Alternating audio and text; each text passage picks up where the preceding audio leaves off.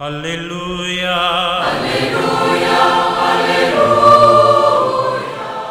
Hola, ¿qué tal queridos amigos? Reciban un gran saludo en este día, el domingo 28 del tiempo durante el año. La liturgia nos propone reflexionar hoy día el Evangelio de Marcos, ahí en el capítulo 10, los versículos del 17 al 30. El Evangelio de hoy tiene como tema principal el de la riqueza. Jesús enseña que para un rico es muy difícil entrar en el reino de Dios pero no imposible. En efecto, Dios puede conquistar el corazón de una persona que posee muchos bienes e impulsarla a la solidaridad y a compartir con quien está necesitado, con los pobres, para entrar así en la lógica del don. De este modo, aquella se sitúa en el camino de Jesús, quien, como escribe el apóstol Pablo, siendo rico se hizo pobre por ustedes, para enriquecerlos con su pobreza. Como sucede a menudo con los evangelios, todo empieza con un encuentro. El de Jesús con uno que era muy rico. Se trataba de una persona que desde su juventud observaba fielmente todos los mandamientos de la ley de Dios, pero todavía no había encontrado la verdadera felicidad. Y por eso pregunta Jesús, ¿qué hacer para heredar la vida eterna. Por un lado, es atraído, como todos, por la plenitud de la vida. Por otro, estando acostumbrado a contar con las propias riquezas, piensa que también la vida eterna se puede comprar de algún modo, tal vez observando un mandamiento especial. Jesús percibe el deseo profundo que hay en esa persona. Y por eso, dice el evangelista, fija en él una mirada llena de amor. La mirada de Dios, una mirada llena de amor. Pero Jesús comprende igualmente cuál es el punto débil de aquel hombre. Es precisamente su apego a sus muchos bienes. Y por eso le propone que dé todo a los pobres, de forma que su tesoro y por lo tanto su corazón ya no esté en la tierra, sino en el cielo. Y a esto le añade, ven, sígueme. Y aquel, sin embargo, en lugar de acoger con alegría la invitación de Jesús, se marcha tristemente, porque no consigue desprenderse de sus riquezas, que jamás podrán darle la felicidad ni la vida eterna, que en el fondo es lo que busca y anhela su corazón. En este momento, cuando Jesús da a sus discípulos y también a nosotros hoy su enseñanza, Qué difícil les será entrar en el reino de Dios a los que tienen riquezas.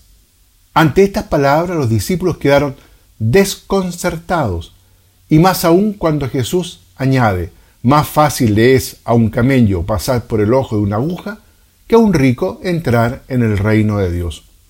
Pero al verlo sin palabras, les dice, es imposible para los hombres, sin embargo, no para Dios. Dios lo puede todo. Frente a esto, San Clemente Alejandría comenta, la parábola enseña a los ricos que no deben descuidar la salvación como si estuvieran ya condenados, ni deben arrojar al mar la riqueza ni condenarla como insidiosa y hostil a la vida, sino que deben aprender cómo utilizarla y obtener la vida.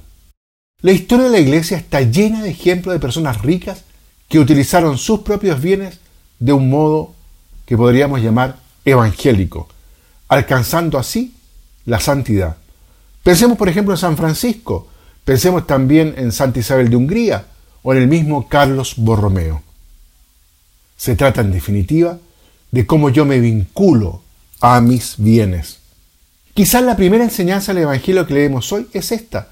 Para seguir a Jesús no basta cumplir los mandamientos, es decir, vivir honestamente, sino que es preciso liberarse de todo aquello que sea un obstáculo para sumergirse en la radical camino que propone Jesucristo. Es lo que significará la Pascua, es decir, la muerte y resurrección, hacia la que se encamina el Mesías del reino. Darse del todo hasta el extremo y así conseguir por gracia de Dios la plenitud de realización, la vida que busca nuestro corazón.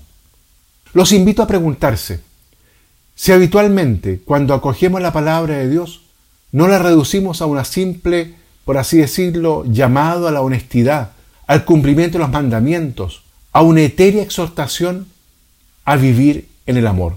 Es positivo un esfuerzo de adaptación del Evangelio a la vida normal de los cristianos, pero quizás sea negativo el vaciarlo, las exigencias, vaciar la radicalidad, el camino de seguimiento de Jesucristo. Evidentemente no se puede convertir en ley, menos aún presentarlo como algo reservado solo para unos elegidos, pero deberíamos conseguir, aunque sea difícil, anunciar con fuerza comunicativa esta invitación de Jesús a liberarse de todo aquello que es obstáculo para sumergirse en un seguimiento más fiel, más exigente, más abierto a las insospechadas posibilidades. La buena noticia, el Evangelio, no puede reducirse a un vivir solo en la honestidad. Es una posibilidad de vivir en la tierra como en el cielo, es decir, en progresiva comunión con el Padre, ya ahora, desde aquí, que se concreta en unir más allá del simple cumplir o del simple no pecar. Y para eso la primera condición es ser libre, es decir, aprender a vincularnos correctamente con aquellos bienes que Dios ha puesto a nuestra disposición. Muy bien, queridos amigos y hermanos, dejamos hasta aquí la reflexión este domingo. Los invito para que nos renovemos en este seguimiento de Jesucristo, que nos invita a vivir en la libertad de los hijos de Dios. Que el Señor los bendiga a todos y a cada uno.